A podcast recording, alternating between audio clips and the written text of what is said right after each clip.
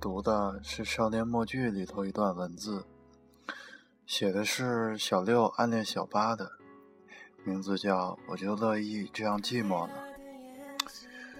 昨天是我十七岁的生日，我从昨天凌晨开始就把手机放在枕头边上了，然后我看了不知道是第多少遍法国人圣埃克苏佩里写的小王子，我真的好爱那只小狐狸啊！两点钟的时候，我从床上爬起来，画了一幅画。画的是一个小男孩牵着一个小女孩的手，走在一条彩虹一样的大马路上，好像是通往一轮好看的太阳，是不是看上去很不可思议呢？但是也好美，好美，对吗？其实呢，我就是把他们俩想象成了自己和小八。再后来，我就开始坐在书桌边上发呆了，因为就要十二点了，我就要十七岁了。第一条祝我生日快乐的信息是别人发的，我很开心；第二条祝我生日快乐的信息也是别人发的，我也很开心；第三条祝我生日快乐的信息依然是别人发的，我依然很开心。第四条祝我生日快乐的信息还是别人发的，我突然变得不开心了。你一定不知道为什么。五点钟的时候，我终于确定我这一夜不会再睡觉了，因为我觉得自己越来越清醒了，而且是那种从未有过的清醒。但是我还是忍住了，没有去难过，因为还有十九个小时这一天才会过完。这个发现让我重新变得快乐起来，多好！我总是这样，在就快要难过的时候，发现一个让我看到希望的事情。我最擅长的事情就是在难过的时候，自己去给自己希望。我觉得这一点你们都要向我学习，对吧？与小八正式互相认识的时候，是在小九对他表白的第一天。她是那种傻傻的，但心底很善良的女孩子。别人说她不好看，但是我不同意。我觉得她非常好看，每一个角度都很好看，全身上下都很好看，一点也不夸张。我觉得她就像童话故事里的公主，转一个圈我就会晕眩。但是你们瞧，我认识她的时候，她正被另一个人表白。不过这已经是两年前的事情了。那时候我们才十五岁，他一定不知道，在小九喜欢上他以前，我早就已经喜欢上他了。他也一定不知道，在我们彼此互相认识之前，我已经画了好多好多幅他的画像了。操场上的他，走廊上的他，课堂上的他，微笑发呆委屈的他，都是好看的他。可是呢，我永远都没有办法像小九那么勇敢。我总是对爱情充满了害怕，所以只有小九才能当上小八的男朋友吧。可是小八会不会有一天喜欢上我呢？当然不会的，他已经有小九了，他一定不会再喜欢我了，我一定再也没有机会了。他的喜欢都给小九了吧？小九是我最好的朋友。我们从小在一起长大，在一起已经好多年了。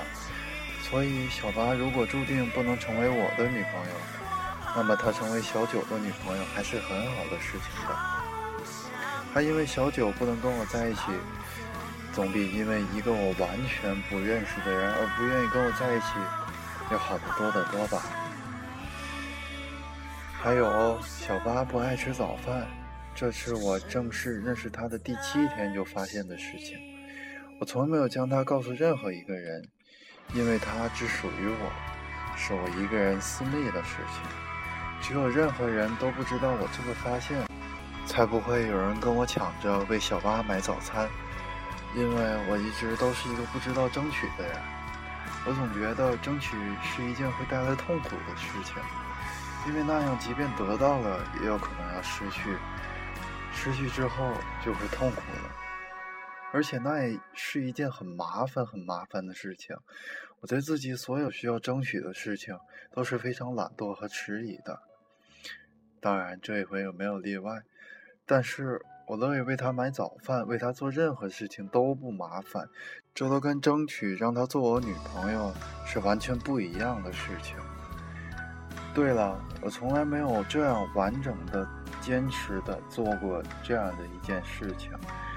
从我们认识的第七天到昨天，除了周六周日，已经是五百一十九回了。我从没有落下一回。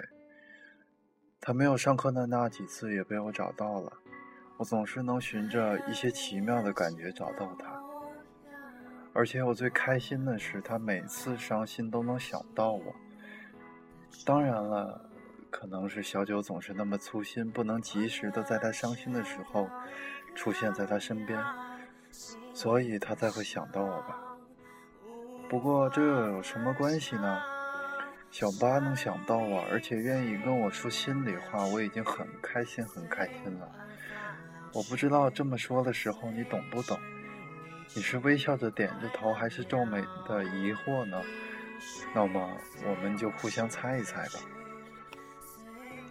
今天早上起床的时候，我发现阳光透过我家的窗玻璃漏到了我的床铺上，铺得满满的。我再一次闻到了房间里满是阳光的气味，阳光的气味闻上去总是特别特别舒服的，就像小八每次洗完长头发那一种洗发水的气味，这是好闻的。还有他吃完蒜瓣之后冲我喷口气的气味，但这是不好闻的。不过都让我觉得很舒服。我觉得今天我一定会拥有一天的好心情。真的，我不骗你们，你们一定要相信我。我也不知道为什么一定要让你们相信。也许我自己说出这句话的时候，还没有足够的信心吧。明天就是小八十六岁的生日了，我得好好想一想，我要怎么帮他过。一想到我又要为小八的生日开始做很多很多的事情，我就特别的高兴。